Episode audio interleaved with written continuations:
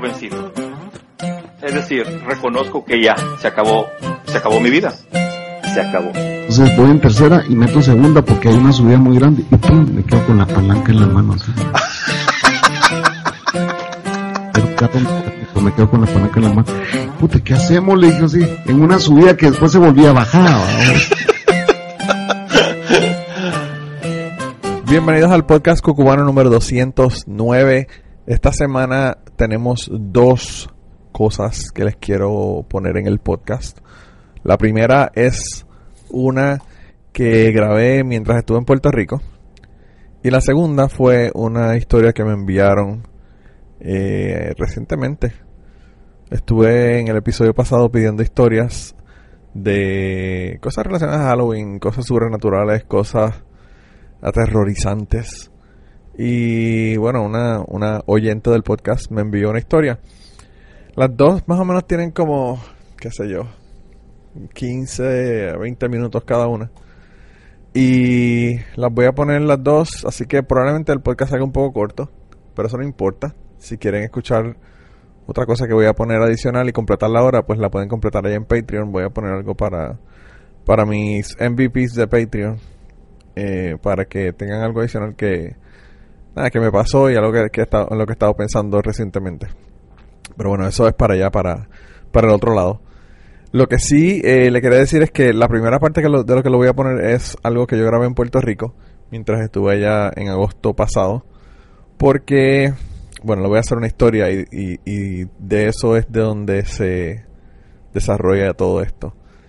Yo eh, estuve en Puerto Rico y una de las noches salí con un amigo mío que por cierto está en el podcast Dani, un saludo a Dani que, que fuimos al Handlebar. Bueno, ya les- tengo varias cuentas. El primero es, antes de ir a Handlebar, nosotros, eh, había una amiga que quería verme y yo le dije que dónde nos encontrábamos. Y ella me dijo, ah, voy a estar, eh, voy a estar con, con su pareja, ¿verdad? En, en, Dunbars. y yo no tenía dónde puñetar a Dunbars, ¿verdad? Pero bueno, ella me dijo cómo llegar y qué sé yo. Y llegamos al lugar. Cuando llegamos al lugar, dijimos, diablo, mano, este sitio está súper, súper, súper decente. Y nosotros estamos todo tirados. No todo tirados, ¿verdad? Pero estábamos en maones y t-shirt. Yo tenía unos pantalones cortos. Dani tenía una camisa que decía Satan loves me. Imagínense la cara de la gente cuando estaban viendo la gente todo en perifo ya bien cabrón en, en, en el club ese. Y nosotros ahí, yo con pantalones cortos y Dani con una camisa que decía Satan loves me. Pero anyway, el caso es que eh, fuimos a ese sitio, ¿verdad? Y nada, vimos a mi amiga, qué sé yo qué, conocimos, conocí a la, la persona, el chico con el que ella está saliendo, que yo no lo conocía. Y estábamos ahí hablando de lo más chévere. En, allí en, en Dunbars tienen una, como una parte, una terraza abierta, donde tienen un gazebo y tienen como un pond con unas, unas lily pads y unas matitas y unas mierdas. Anyway, una área como que bien chévere como para hacer bodas al aire libre y toda esta cuestión. Y nosotros estábamos ahí parados. y mientras nosotros estábamos allí parados, ha pasado un ratón del tamaño de un gato. y yo pensé, puñeta, mano, este lugar tan y tan decente. Y con todo este montón de gente come mierda aquí y los ratones paseándose por, por el patio, allí como si nada.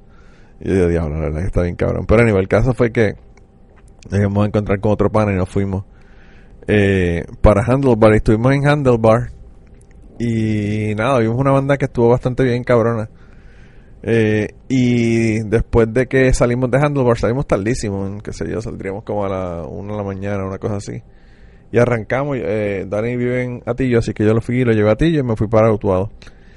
Y ese día, por la tarde, el día anterior, antes de nosotros salir para allá, mi hermana me dijo que tuviera cuidado en la carretera 10.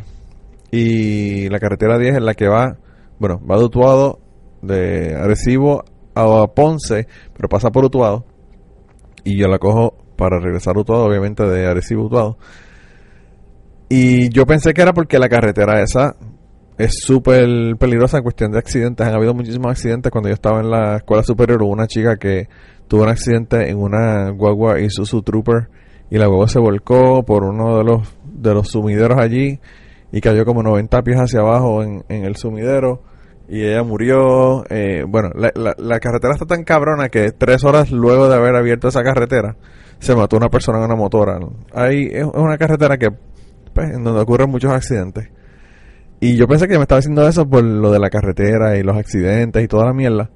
Pero el caso fue que ella no me lo estaba diciendo por eso, me lo estaba diciendo porque ella alega que cuando ella venía, uno, unos semanas antes, y iba pasando por ahí súper tarde en la noche, como a las 12 de la noche, y vio una señora que ella jura que era una muerta.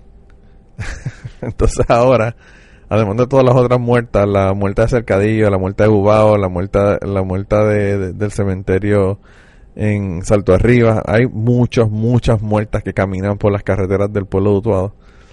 Pero, pues además de esa muerta, pues también ahora está la, la muerta de la carretera 10. Y ella me había dicho eso, y estábamos comentando sobre eso, porque ella me preguntó al otro día que si yo cuando venía no había visto nada. Yo le dije, un carajo, vi nada, no, no vi nada porque no había nada, ¿verdad? Y, y entonces mi, un primo de nosotros, que le dicen toro, ya yo le había hablado de que nuestra familia todos tienen nombres de animales o apodos de animales. Pues Toro, eh, aparentemente él trabajaba en una en un molino de arroz y bajaba bajaba para Utuado o subía para Utuado como ustedes quieran llamarle eh, bastante tarde en la noche y también le pasó algo y él y él jura y perjura. Cuando mi hermano me estaba contando y preguntándome me dice claro claro sí por esa carretera siempre han pasado muchas cosas y entonces pues yo lo que hice fue que le dije para el cuento déjame buscar mi grabadora y saqué mi grabadora y le grabé eh, la historia verdad de qué fue lo que él le, le ocurrió. Cuando cuando él venía y mi hermana que estaba allí escuchando el cuento pues también me dijo que qué fue lo que le pasó a ella. Así que Vamos a escuchar esa, esas dos historias que grabé ella mientras estuve en Puerto Rico. Y pues más adelante le pongo entonces la otra que me envió, me envió una, una oyente del podcast. Vamos a ver qué fue lo que ella, lo que ella nos contó y lo que nos contó el toro. Cuéntame, ¿qué fue lo que te pasó cuando venías por ahí por la carretera 10? Pues yo venía de Morino. Y cuando empecé a bajar, que tú haces como la maca ahí, eh, empecé como a sentir algo que me estaba observando.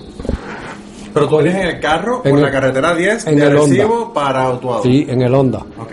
Y entonces cuando voy ya cogiendo la hondonada donde te apareció esa muchacha, el carro por debajo del asiento mío me hacían como a levantarme. Ok. Y entonces yo cogí... Y era el- un tipo tratando de. No, pues yo venía solo. Yo viré Pero tú no el... sabes cuándo te va a meter la Yo miré el espejo y seguí. Al otro día investigo el Honda a ver si era en guata como los demás carros y era en metal. Y me ocurrió dos veces. Y ya por esa área yo venía ya medio, medio asustado. ¿Qué hacía? Que pullaba el carro hasta las millas. Todo lo que podía. Pero, pero, Aunque me cogiera el guardia.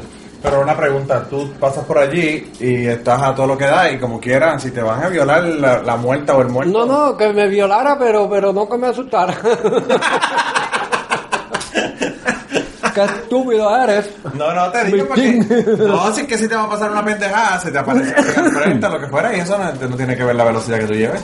Sí, pero no, no, es que era ese pedacito de, de cajetera nada más.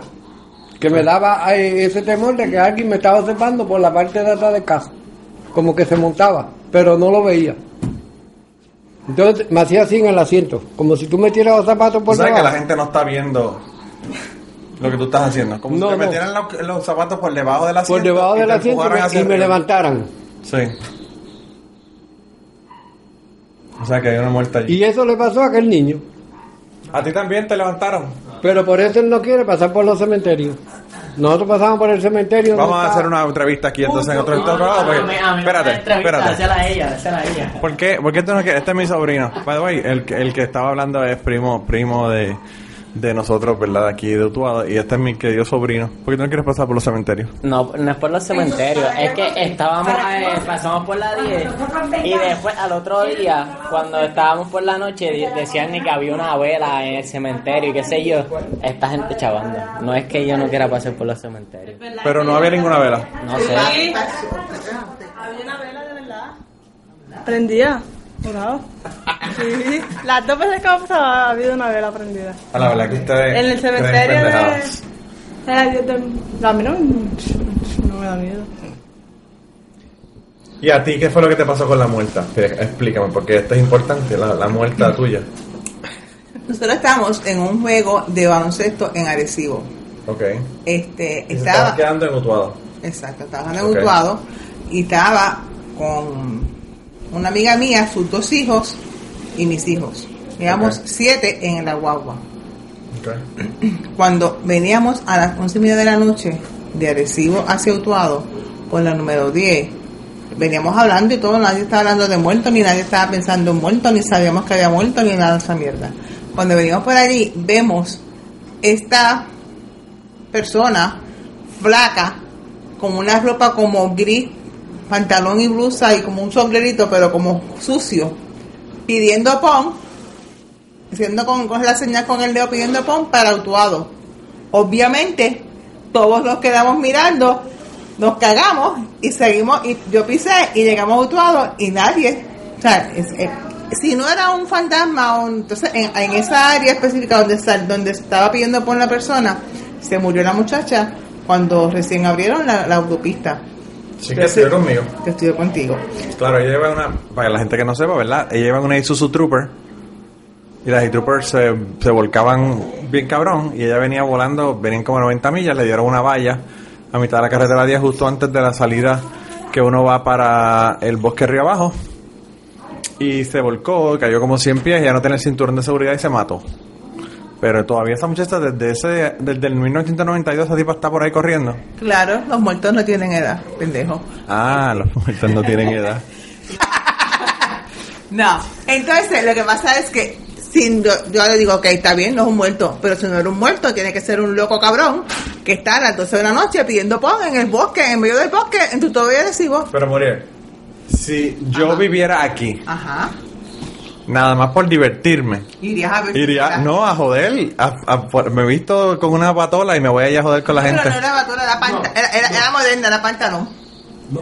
No, tú sabes ¿Por qué no? Porque eh, eh, casi siempre lo- los que salen así, salen como con una vestidura como, como tirada, como un color así gris, como en como sucio. Además, además no puedes hacer eso porque había un, hay un señor que trabaja aquí en un agrocentro que vive por Tetuán y se pasaba con unos amigos en un paro, trepados jodiendo, haciendo co- como, como haciéndose como que era un fantasma y una vez pasó un tipo y le pegó un tiro que si no se tiran del paro los jode así que no te vistas de muerto a hacer hacerte de muerto porque, Porque te te pueden matan. joder Aquí en Puerto Rico la gente es muy violenta, en verdad, no se puede hacer ni bromas, está No, cabrón. no perdonamos. No, no. Sobre todo cuando, cuando, cuando son muertos o cuando hay algún sapo envuelto. No, si hay sapo, yo soy el muerto. Ah, Yo tengo a mi querido primo aquí. Mi, mi querido primo, toda la familia de nosotros eh, tienen sobrenombre. A este le decimos el toro, tenemos el pavo, tenemos la gata, tenemos la gallina, tenemos la potranca. Eh, pero anyway, el caso es que le tiene terror a, a los sapos. Pero mira, una pregunta, ¿por qué tú le tienes miedo a los sapos? Porque no puedo ni ver. Está bien, pero te los echaron cuando chiquito y te dio miedo. Toño, Toño me lo pasó por la mano. ¿Y te dio miedo de ver un sapo? Yo de verlo, puedo verlo de aquí a, a mil metros y si lo veo que viene para donde mí, para la cama, a teparme donde no me coja. ¿Y si viene alguien con un sapo para echártelo? Mm, Pues le, se, o se queda con el sapo en la mano o no me va a ver nunca. Le corta, le corta. Le corto la mano, o si tengo un machete o un revólver yo le meto un tiro o le corto la mano. Diablo bendito. Y cruzando el río viví para subir para mi casa. Sí. Yo iba cruzando el río y venían dos enganchados uno encima del otro. Dos sapos. Dos sapos. Y cuando yo... Pero no eran dos sapos, era una zapa y un sapo. No, parece que cogió por encima del otro. Ah. O eran patos. Y entonces,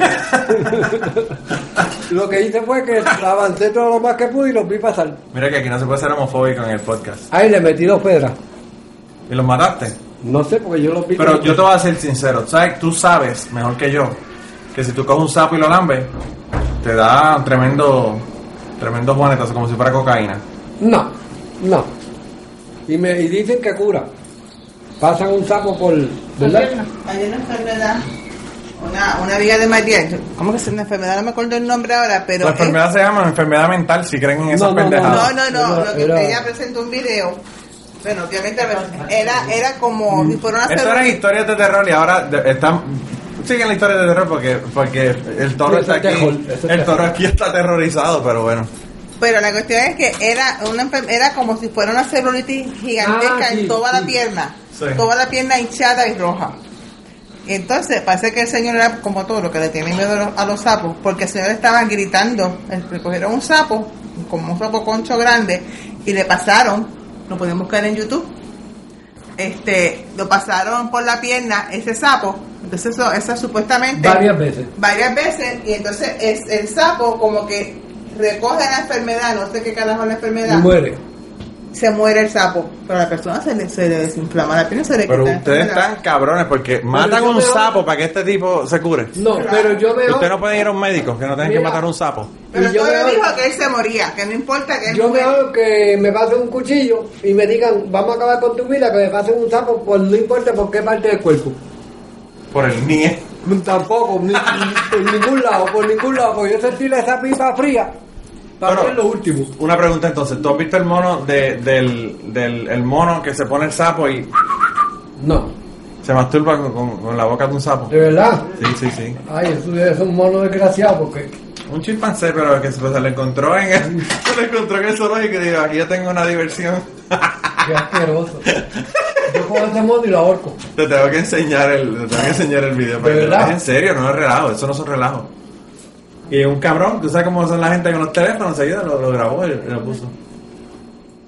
Diablo. Pobre sapo violado sin querer que lo violaran. No podía zafarse porque imagínate de un mono, ¿cómo, se va a zafar?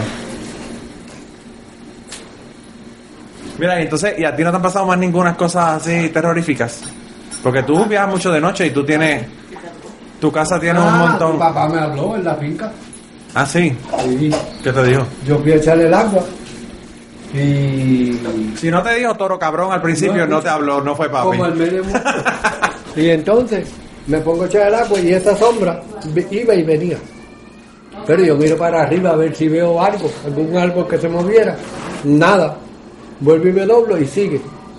En eso se había muerto Pucho, el hijo de Tío Félix. Y me dijo, güey, se murió Pucho. Yo le dije sí. Ah, pero tengo que decir cabrón.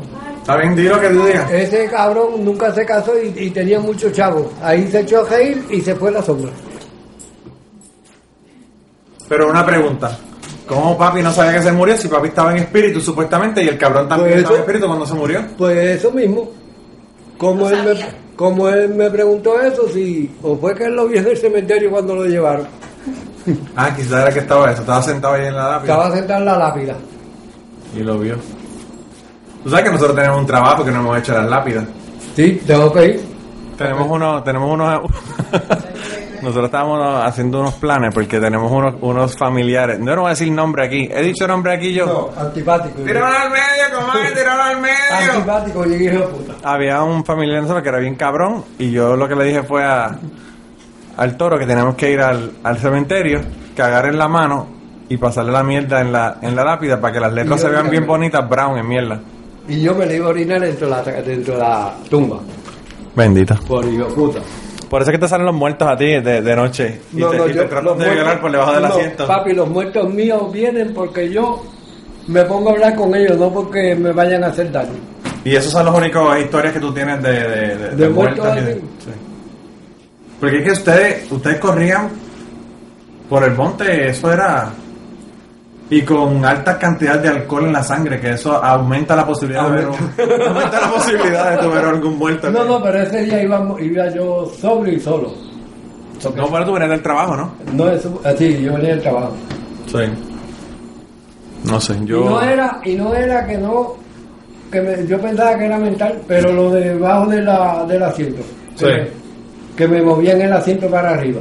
Y entonces yo por la mañana lo primero que hice fue levantarme y chequear el carro. Y era en metal. No era en foam. Sí, no era en, no tenía este... O sea que los cajos antes eran en foam y tú Sí que tenían como, como eh, foam de este y Sí. tenían como unos, unos pedazos, unos, de metal. que tú por molestar que iba guiando le metía el zapato por debajo y lo alzaba. Claro, claro, claro. Pero en ese caso no, porque era metal. Sí. Bueno, pues... cuando tú vayas con Rappi para allá ahora, Sí. Te paras, pasas por el cementerio y te paras allí cinco minutos. No, él, vamos a entrar a ver el- el- la tumba de mami. Vamos a ir, vamos a ir a ver la tumba de mami y de papi. Va a ver, no tienes miedo, chico, que tú Yo estás fui a la hablando. tumba de Tito, Sí. mi cu- de mi cuñado, y fui con Aida. Y como yo con Tito era, y con Pucho también, que voy a decir, le digo Claro, claro. todo lo que ellos me decían. Sí. Y entonces fui, y Aida me di- Edgar dice, bendito está sin flores. Y yo me acordé de Tito, que Tito venía y cogía dos, dos arros de, de flores y los ponía en la tumba de que fuera. Entonces yo fui, cogí dos arros y le dije, Tito, perdóname, pero te voy a poner esta, estos dos ramos. ¿Te los robaste de otra tumba? Me los robé de otra tumba. y el que llegó de la tumba cuando vino a ver el muerto dijo, mira este cabrón se, se jodó los dos Quizá- quizá arroz". los- no, pero estaban bien, yo fui los otros días con Aida. Ah, ¿todavía los tienes allí? Y entonces yo voy, como él está alto, le digo, my darling, llegué. Bendito. Y ahí de ahí pasamos a la tumba de Pucho, la de Mami, menos la del Disco. Están todos ahí. A la del Disco no voy. el bico vas a ir allá a ponerle la mierda en el... Qué cabrón. Mira, tú sabes que si esto lo va a escuchar la familia van a saber de quién tú estás hablando. No, porque es un disco que de acá del pueblo. Ah, ok, pero pueden saber de quién es. Bueno, vamos a tener que borrarle esa parte porque esa parte... Por favor. Sí, yo la pongo en Patreon para que la gente pague por escucharlo, no, no lo escuche el- todo el mundo. Bueno, esto ha sido historias de terror con el toro. Ahí está esa lechosa, llévatela. Bueno, gente, como ustedes pueden ver, mi familia no puede hacer ni una historia de un muerto sin tener que hablar de otro montón de locuras. sin de, hablar de otro montón de locuras, de sapos violados o de eh, ir a ponerle mierda en la lápida a familiares o familiares y amistades no deseados y todas estas cosas. Pero bueno, eh, antes de, de ponerle la próxima historia, quería decirle, gente, eh, para empezar quería darle las gracias. Las gracias por el apoyo, las gracias por los 200 episodios, las gracias porque todavía me siguen escuchando. Las gracias por enviarme todo este montón de historias y cosas que me envían todo el tiempo. Eh, gracias especiales a la gente de, de Patreon. Tenemos una gente que son los MVP de Patreon. Les voy a poner, hay, hay una gente que, que está en el club de los 200. Son personas que me han dado más de 200 dólares desde que empezaron a, aportar en Patreon. Y entre esos tenemos a Alex Joel Arroyo, que no es Axel, es Alex. Alex, eh, sabes que te quiero aunque te cambie el nombre. Eh, tenemos eh, eh, también ese grupo del de gente que nos han dado un montón de dinero a Henry, Henry Torres. Tenemos también a Omar, que es el MVP. Tenemos a Ramsés, que hasta ahora está en el top. ¿verdad? Ramsés es el más dinero que le ha dado al podcast. Eh, quizá porque me conoce, quizá porque le gusta el podcast, quizá porque se compadece de que yo estoy pidiendo dinero todo el tiempo. También tenemos en ese club a Carlos Calderín, tenemos a, la señora Pared. Eh, así que tenemos un montón de gente que nos han dado un montón de dinero, nos han dado más de 100 dólares. Y quería darle, mandarle un saludo a toda esa gente porque de verdad no solamente me han dado un montón de dinero, sino que llevan un montón, un montón de tiempo apoyando el podcast. Eh, y además de eso tenemos otro montón de gente también que nos están dando 5 dólares, nos están dando un dólar.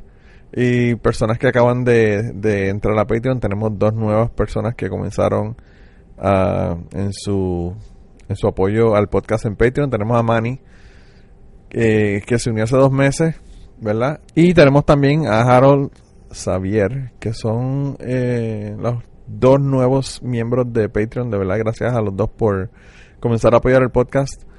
Pero además de eso, eh, del apoyo en Patreon, ustedes me pueden dar apoyo de un montón de formas. También me pueden dar apoyo recomendando el podcast a sus amistades, que es la forma número uno como nosotros conseguimos más audiencia es la- las recomendaciones personales. Pero además de eso también me pueden poner este ratings en uh, iTunes, ustedes me pueden enviar mensajes, uh, comentarlo en sus redes sociales, Twitter, Instagram, estamos en Twitter, en, en Cucubano Pod, así que por allá pueden enviar los mensajes o enviarle eh, el tag a otras amistades que quieran recomendar el podcast. Así que de verdad que de todas las maneras que me están apoyando, se los agradezco un montón. Eh, de verdad que sin el apoyo de ustedes este podcast no estuviera. Así que quería tomar este momento para de verdad darle las gracias a todo, a toda la gente que, que apoyan el podcast y que, y que nos están escuchando desde el comienzo, ¿verdad? Cuando estábamos eh, Ruth y estaba con César y estábamos nosotros. Eh, pero bueno, anyway, el, el caso fue que yo la semana pasada pedí unas historias que me enviaran y una oyente del podcast me envió una historia. Por cierto, esta historia la vamos a escuchar los dos a la misma vez porque yo no he escuchado exactamente qué fue lo que ella me envió. Solo me dijo que tenía que ver con familiares de ella, ¿verdad? Pero no me dio, no me dio detalles. Eh, me dijo por encimita de qué era lo que se trataba, pero no la he escuchado el- la historia, así que la vamos a escuchar los dos a la vez. Y con eso los voy a dejar. Yo de verdad que les agradezco un montón, como les dije, el apoyo. Eh, si quieren pueden ir a Patreon. Voy a hacer otro check-in esta semana en Patreon, así que por allá le voy a añadir eso de contenido exclusivo para las personas que están apoyándome allá. Y la semana que viene, bueno, tenemos varias varias personas ahí en lista para para tenerlos en el podcast. Eh, no les voy a decir quiénes son porque no sé cuál voy a poner primero de esas entrevistas y no quiero. No quiero darle spoilers. Así que por ahora no les voy a decir quiénes son. Pero, pero nada, nos vemos la semana que viene. Los voy a dejar con esta historia. Cuídense un montón. Y si tienen más historias, me las siguen enviando. Eh, el mes todavía no se ha acabado.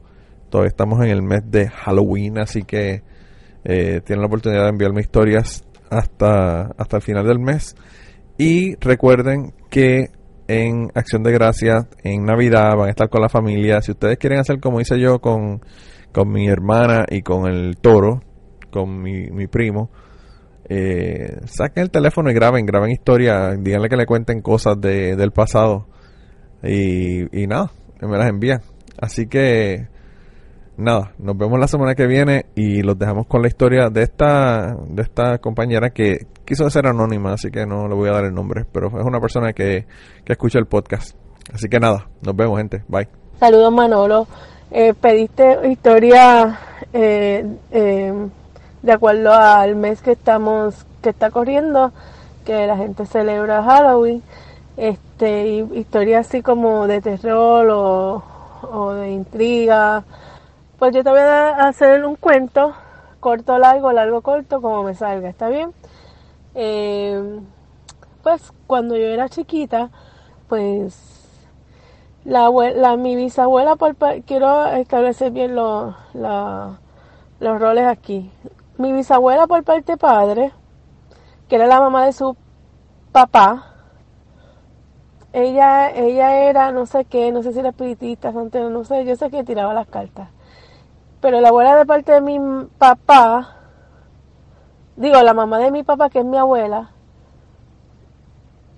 esas dos señoras no se llevaban porque mi, mi, mi abuelo y mi abuela se divorciaron cuando mi papá estaba chiquito. Para que entienda la línea. Este, ¿qué pasa? Que mi bisabuela era loca con mi mamá, pero mi abuela, la mamá de mi papá, no. Entonces, esa abuela de parte de mi papá no la quería por 20 cosas. Y una este era porque mi papá era loco con mi mamá y él nunca dejó que ella se metiera en su... mi abuela era una persona muy metiche en la vida de la gente. Y cuando tú no hacías lo que ella este, quería que hiciera, o sea, cuando no le salían las cosas, olvídate, la cogía con la persona. Si sea nieto, nieta, y así pasó por toda la vida. Tenía siempre un nieto favorito, una nieta favorita en cada una de mis hermanas mayores. Este, en mi casa yo era disque la favorita, pero yo nunca vi eso porque era muy mala con mi mamá y siempre nos tenían cosas, no sé, whatever. Y este, ella tuvo dos hijos, mi tía tuvo tres hijos, pues esos tres eran los favoritos de ella. Este, así por el estilo, ese tipo de personas, pues porque eran sumisas a ella, por lo que eran sumisas a ella, no le contestaban, pues eso eran los favoritos. Esa es la niña. Pues la cosa es que cuando lo otro era que mi mamá había muchos factores por los cuales no, no se llevaba. Número uno, por lo que ya acabé de decir, que mi papá era loco con mi mamá, loco, y no dejaba que nadie se metiera con ella. Número dos, la religión de mi mamá, que era testigo de Jehová. Número tres, que era trigueña. Pero, porque mi, mi abuela era bien blanca, mi papá era bien blanco. O sea, esa gente de antes que era así media retrograda. Bueno, el punto es que, para empezar, mi bisabuela, eh, era, este, esa casa era tenebrosa, bien tenebrosa, era una casa bien grande, bien grande, bien grande. Y ella al principio tenía un altar. Entonces era, había un portón para entrar a la casa, era la finca, porque era una finca. Este, y entonces tú entrabas al portón, había una calle y allá al final estaba la casa, la casa era de tres pisos, atrás había una otra casa de tres pisos en la parte de atrás. Para ir a la casa de la parte de atrás había como una marquesina, como los tiempos de antes, que ahí la gente se paraba, este, se bajaba, se estaba lloviendo y seguía hacia atrás. Y allá en la parte de atrás había un patio enorme, enorme, enorme. Nosotras, yo fui siempre bien hyper y bien, este, bien curiosa y siempre estaba, este, metida, eh, siempre estaba corriendo y qué sé yo. Pero yo siempre me acuerdo, no éramos tan chiquitas, cuando yo me acuerdo de esto, no éramos tan chiquitas, de, de que el, cuando íbamos al, al baño, por ejemplo, primero que cuando, de, cuando entrábamos al, al portón, mi mamá empezaba a decir, este, oren, desde aquí adelante mencioné mucho el nombre de Jehová para que no se te pegue ningún demonio, porque mi abuela tiraba, mi bisabuela tiraba las cartas, era santera, espiritista, no sé qué era, y el ambiente siempre estaba bien pesado. Y cuando nosotros nos íbamos a correr por ahí, siempre veníamos con un hueso de algo, o de una vaca, siempre había un hueso, siempre me acuerdo de eso. Pues cuando nosotros íbamos al baño, mami nos mandaba de dos en dos, o mi hermano y yo, y yo me quedaba afuera, o mi hermana y yo, y nosotras dos entrábamos porque era como un pasillo, y el primer cuarto siempre había un altar. Y en la casa era bien pesada. Y nosotros nunca mirábamos para ese cuarto. Porque a mí nos decía, no miren para la izquierda, sigan directo. El baño estaba al final a la derecha. Y ese pasillo para nosotros era eterno, eterno, eterno. Y una vez miramos para la izquierda y estaba el altar, había un montón de cosas y nos daba ese susto que empezamos a correr, a correr, a correr, a correr, a correr y no parábamos y nunca llegamos al baño y a ese baño había una puerta para salir por la parte de atrás. Y, y nos dio un susto bien brutal. Este y, y no pudimos ir al baño y vimos como que una sombra. Esa- eso nos pasó a nosotras. En el caso de mi abuela era mi este quería volver loca a mi mamá. Y dicen que cuando le hacen brujería a la gente que lo cogen los niños o lo cogen los animales o whatever este, eso es lo que he escuchado, pero no sé. En una ocasión, lo que nos pasó a nosotras cuando chiquitas, esto yo no me acuerdo. Eso nos cuenta mi mamá y mi papá nos contó cuando estaba vivo. Que en una ocasión nosotros salimos, este, nosotros llegamos a vivir en la finca también de mi abuela, porque ella era tan, tan dominante que hizo, este, que mi papá, ¿verdad? Este, vendiera una casa y, y nos fuéramos a vivir en la finca de ella, pero era como que ella arriba y nosotros abajo, ese lugar a nosotros nunca nos gustó, pero whatever. Este, antes de eso, pues nosotros, eh, antes que hiciera mi papá la casa, vivíamos ahí también. Pues el punto es que nosotros salimos llorando de, de por la noche y empezábamos a llorar gritando, gritando, gritando y cuando en el, el cuarto de nosotros era como una subidita pues papi y mami según ellos nos cuentan nos fueron a buscar era mi hermana y yo que dormíamos juntas y éramos bien bebés bien chiquitas era como que cinco y cuatro años o tres y dos algo así Este, el punto es que mi mamá nos cuenta que cuando fue a, a subir a la subidita esa, algo la echó para atrás. Y entonces nosotras estábamos, la puerta estaba abierta porque siempre dejaba la puerta abierta. Nosotros estábamos gritando allá adentro y ellas no podían entrar y nosotros no podíamos, lo único que hacía era gritar porque estábamos, éramos chiquitas. Entonces mi papá, ¿cómo que tú no puedes entrar? Que este, esas son cosas tuyas, cuando va a entrar algo lo empuja para atrás también. Y mi papá lo que hizo fue irse a la, este, al, este, a tratar de, entrar y, y no podía y algo lo echaba para atrás. Y mi mamá en un momento dado dijo, ay Jehová Dios mío, déjeme entrar para buscar mis hijas.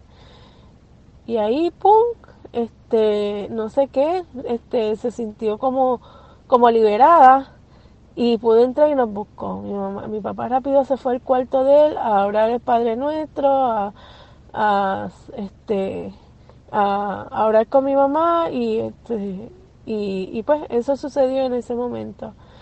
Después de eso, mi mamá se sentía bien rara, bien rara. Y mi mamá llegó a un punto como que, como que se le quería ir la mente. Ellos son así, bien, la familia de mi mamá es como bien débil de mente. Y en, una, en, en esta ocasión, esa misma semana, este, a nosotros nos cuidó una señora, porque ella no nos podía atender, porque estaba bien mal, no podía, estaba como que no era ella, en otro trance, no sé. La cosa es que como ella, pues testigo de Jehová, este, buscaron dos ancianos de la congregación y empezaron a orarle y según cuenta, nos cuenta ella, no nos cuenta ella, nos cuenta mi papá y cuenta este la esto nos contaron cuando nosotros éramos adultos, nosotros no sabíamos esto. La, la señora que mientras más oraban a mí este y le ponían la no que le ponían la mano, sino que la oraba, mi mamá se sacudía como una gallina. Y eso es bien extraño, especialmente en la religión, ¿verdad? Donde nosotros, donde yo me cría, este, pues cosas como esas pasaban este, en, en, mi casa por, por culpa de mi abuela, by the way.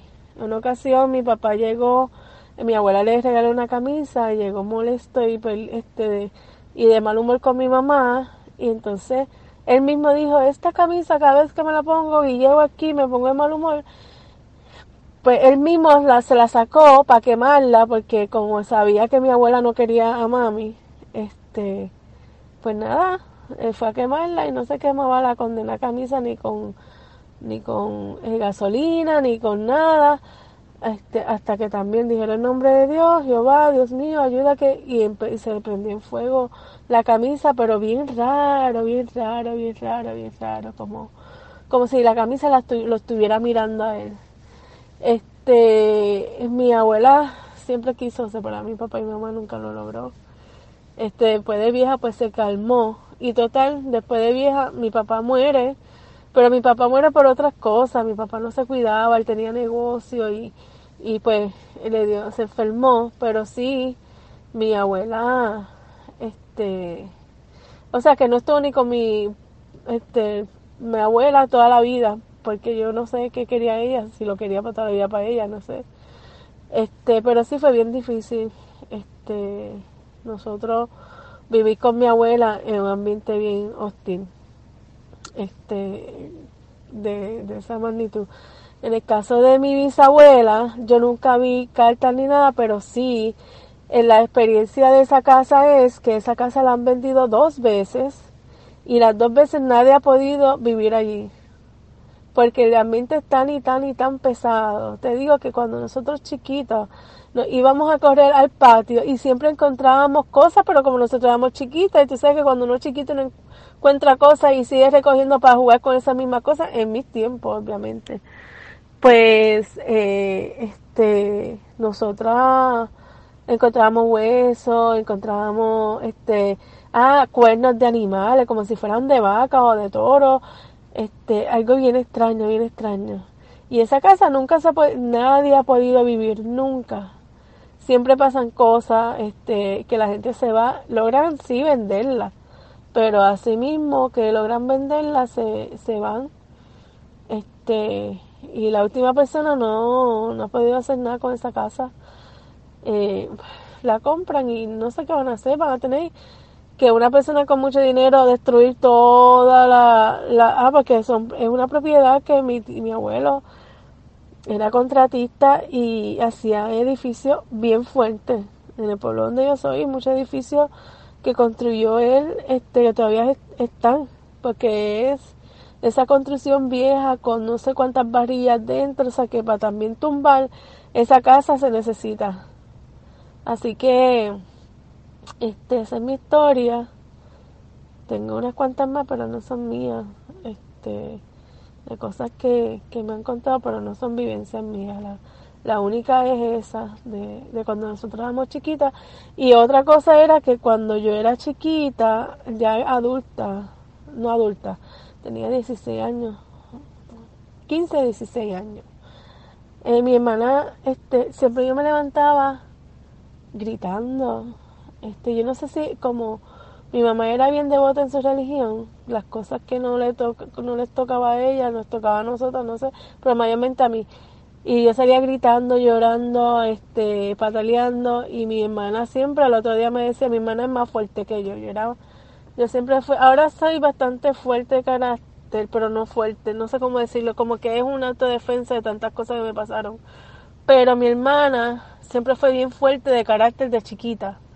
So, ella era más difícil, pero yo era como que la más débil. Y a mí, ella siempre se levantaba cuando me pasaban esos episodios, ay, te echaron agua, tú no dejas dormir, yo tengo un examen mañana, y yo, ¿de qué tú hablas? Yo nunca me acordaba, digo, yo no sé qué es eso, ¿verdad? Si alguien sabe de esto, pues que te diga y me dice, pero yo nunca me acordaba qué fue lo que pasó conmigo, nunca, o sea, yo nunca, te puedo decir eh, sinceramente que yo nunca me sentí que grité, ni que lloré, ni que me echaron agua, ni que nada.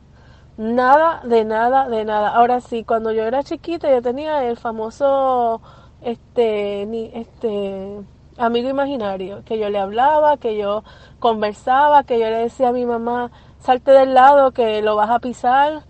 Pero mi mamá eso sí me cuenta pero que como, no sé, ella decía que todo el mundo tenía un, muchos niños tienen amigo imaginario, no sé si tenga que ver con esto, ¿verdad? Pero sí te puedo decir que en el caso de mío, ¿verdad? Este, que mi hermana era la que me decía, porque a veces decía, mami, tú te este, dices esas cosas, pero yo, yo no sé, porque yo estaba chiquita y no me acuerdo de eso. Pero ya cuando mi mamá me decía y me insulté, me decía, yo tengo que levantarme temprano y estoy llorando por la noche y, y gritando y te echaban agua y no reaccionaba, que, que DH te pasa, bla, bla, bla. Pues entonces ahí yo no sé, no sabía qué contestarle porque yo no me acordaba nunca, nunca sentí ni que me echaron agua, ni que mi papá ni mi mamá me entraron a mi cuarto porque mi hermana y yo dormíamos en ese momento juntas. De la casa que teníamos, que todo el mundo tenía su cuarto, pues ya no teníamos eso y teníamos que dormir juntas. Y, y pues fue fue bien raro, de verdad. Esa es mi historia, Manolo. Este, espero que esto, pues nada, lo saque cuando quiera sacarlo y que no sé qué decirte, porque tú, este, no sé qué piensas de esto, ¿verdad? Pero son experiencias vividas que aunque yo no me acuerde muchas cosas, o sea, de todo lo que pasó no, no me acuerdo, pero sí mi mamá y mi papá no hacían esos cuentos. Y mi hermana, que, que me insultaba cuando tenía examen el otro día y no se podía levantar. Así que, nada, que pasen buen día. Chao. Y antes de terminar esta semana, queremos darle las gracias a las personas que nos han ayudado con el podcast. Raúl Arnaiz nos hizo el logo y a Raúl eh, sus trabajos los consiguen en homedecomic.com Así que dense la vuelta por allá y chequen los trabajos de, de, Raúl que están brutales. Y la canción del podcast la canta Maida Belén con Rafaelina en la guitarra y Kike Domenech en el 4. Y eh, queremos dar las gracias también a ellos por haber permitido que nosotros usáramos la canción para el podcast. Si te gusta el podcast y quieres apoyarnos en el podcast, puedes ir a la página de Patreon de nosotros, que es patreon.com slash cucubano, y ahí puedes hacer aportaciones para el podcast y además de las personas que aporten eh, ahí para el podcast, le vamos a tener material adicional que no va a estar incluido en el podcast dentro de la página de Patreon. Así que dense la vuelta por allá y chequenlo. Gracias por habernos apoyado, gracias por recomendar el podcast, gracias por contarles a su abuela, a su tía, a su mamá y a sus amistades. Gracias por darnos follow en Twitter, porque tenemos muchas personas que nos escriben todas las semanas y queremos darle las gracias a ustedes también, porque sin ustedes realmente, pues para qué vamos a grabar el podcast. Y nada, con eso los dejamos, se cuidan un montón y nos vemos prontito.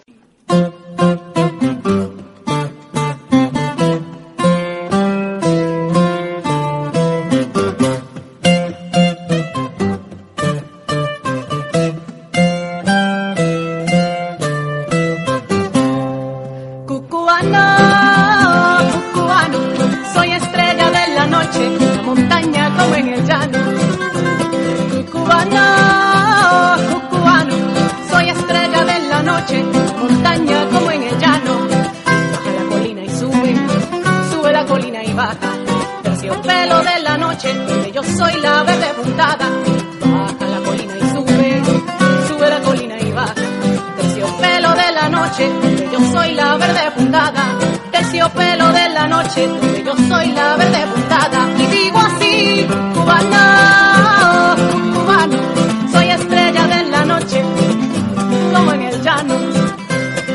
Cubano, cubano, soy estrella de la noche, en la montaña como en el llano. Hallarás mi brilla que brilla y mi luz como una semilla,